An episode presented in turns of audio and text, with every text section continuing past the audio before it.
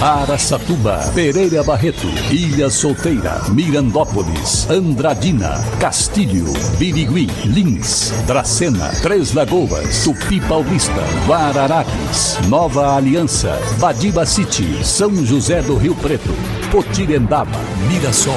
Azevedo Auditoria Soluções Empresariais apresenta SRC Notícia. A informação para mais de 3 milhões e meio de ouvintes. Apresentação Marcelo Rocha.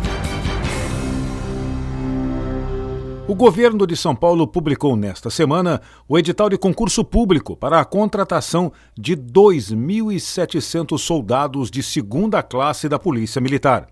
As inscrições começam na próxima segunda-feira, dia 26 de junho, e vão até o dia 27 de julho, e devem ser feitas exclusivamente pelo site da VUNESP, responsável pela organização do concurso. Para participar, os candidatos devem ter entre 17 e 30 anos e estar em dia com as obrigações eleitorais e militares. As mulheres precisam ter altura mínima de 1,55m e os homens de 1,60m. SRC Notícia. Notícia.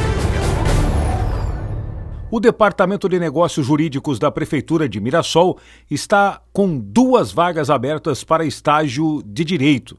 Uma para a área civil e trabalhista e a outra para a seção de contratos. Os interessados devem estar cursando preferencialmente o período noturno da Faculdade de Direito e enviar currículo para o e-mail d nj, d dado n e j, arroba mirassol.sp.gov.br. E agora Araçatuba é notícia, repórter Diego Fernandes. E a nova estação de tratamento de água Baguaçu já operava em fase de testes há alguns meses, como explicou o diretor técnico da GS Nima Samar, Eduardo Caldeira, durante a inauguração da nova estação de tratamento que aconteceu ontem na sede da empresa. Nós começamos a operar a, agora a ETA Baguaçu já há alguns meses. Então, para a gente poder operar um equipamento desse porte, é, ele necessita de um período de pré-operação, um período de aclimatação dos processos e tal. Então a gente já, já nós já estamos em velocidade de cruzeiro e nós estamos desativando então a ETA 1, as antigas ETAs 1 e 2 é, é, que eram responsáveis aí por, por metade da, da, do abastecimento da, da, cidade. Hoje operamos só uma. Então isso é, é nós é, é, a gente vem se preparando para isso nos últimos dois anos, né, enfrentando a, a pandemia e, e tocando uma obra desse porte ao mesmo tempo, se preparando em termos de conhecimento, se preparando em termos de pessoal pessoal.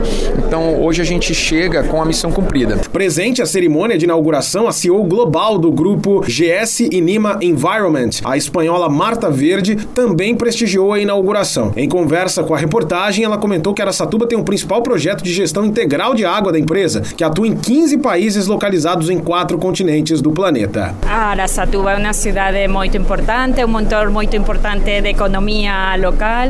E o nosso compromisso é favorecer o desenvolvimento desenvolvimento da cidade com a nossa capacidade de tecnologia. Aracatuba, é, em, gestão integral de água, é o maior projeto que a INIMA tem. Nós temos projeto de desalinização, concessões do tratamento de água, mas de gestão integral é o projeto mais grande da INIMA, da, INIMA, da o Brasil significa 50% da faturação de, de, do grupo. Ou que Brasil é muito importante para o grupo, mas Aracatuba é o projeto projeto mais, mais relevante que nós temos de gestão integral. Depois temos também projetos na Espanha, em outros países de gestão integral, para esse atendimento de população é o mais grande. Assim que é muito relevante e toda a inovação tecnológica que nós temos, vamos trazer aqui porque é muito relevante para nós. Diego Fernandes, SRC. Ilha Solteira, na região de Pereira Barreto, foi uma cidade construída e planejada pela CESP, que iniciou a construção da usina hidrelétrica de Ilha Solteira, trazendo assim inúmeros trabalhadores e começando o povoamento da cidade. Estima-se hoje cerca de 24 mil habitantes. Sua economia é baseada na indústria, turismo e comércio. Ilha Solteira, também presente no SRC Notícias. A Prefeitura de Lins avança com o programa de expansão da rede de iluminação pública em áreas desprovidas de iluminação. Uma delas fica na Avenida Tiradentes, no trevo da rodovia Marechal Rondon, uma das principais entradas da cidade. Há alguns dias, a rede de postes de concreto e a fiação foram colocados pela CPFL. A próxima etapa são os braços das luminárias com as lâmpadas de LED, trabalho que caberá à empresa já contratada pelo município. A expansão da rede está no mesmo estágio da Avenida José da Conceição, no sentido bairro Centro. No início do mês passado, a Secretaria de Desenvolvimento e Planejamento divulgou detalhes da continuidade do programa Ilumina Lins. Segundo o prefeito João Pandolfi, ainda este ano, mais de 2 mil pontos de iluminação convencional serão substituídos por LED. Realmente, com essas mudanças promovidas pela prefeitura, há uma coisa muito importante: é o aumento da sensação de segurança que isso traz para a população e, claro, isso é muito bom.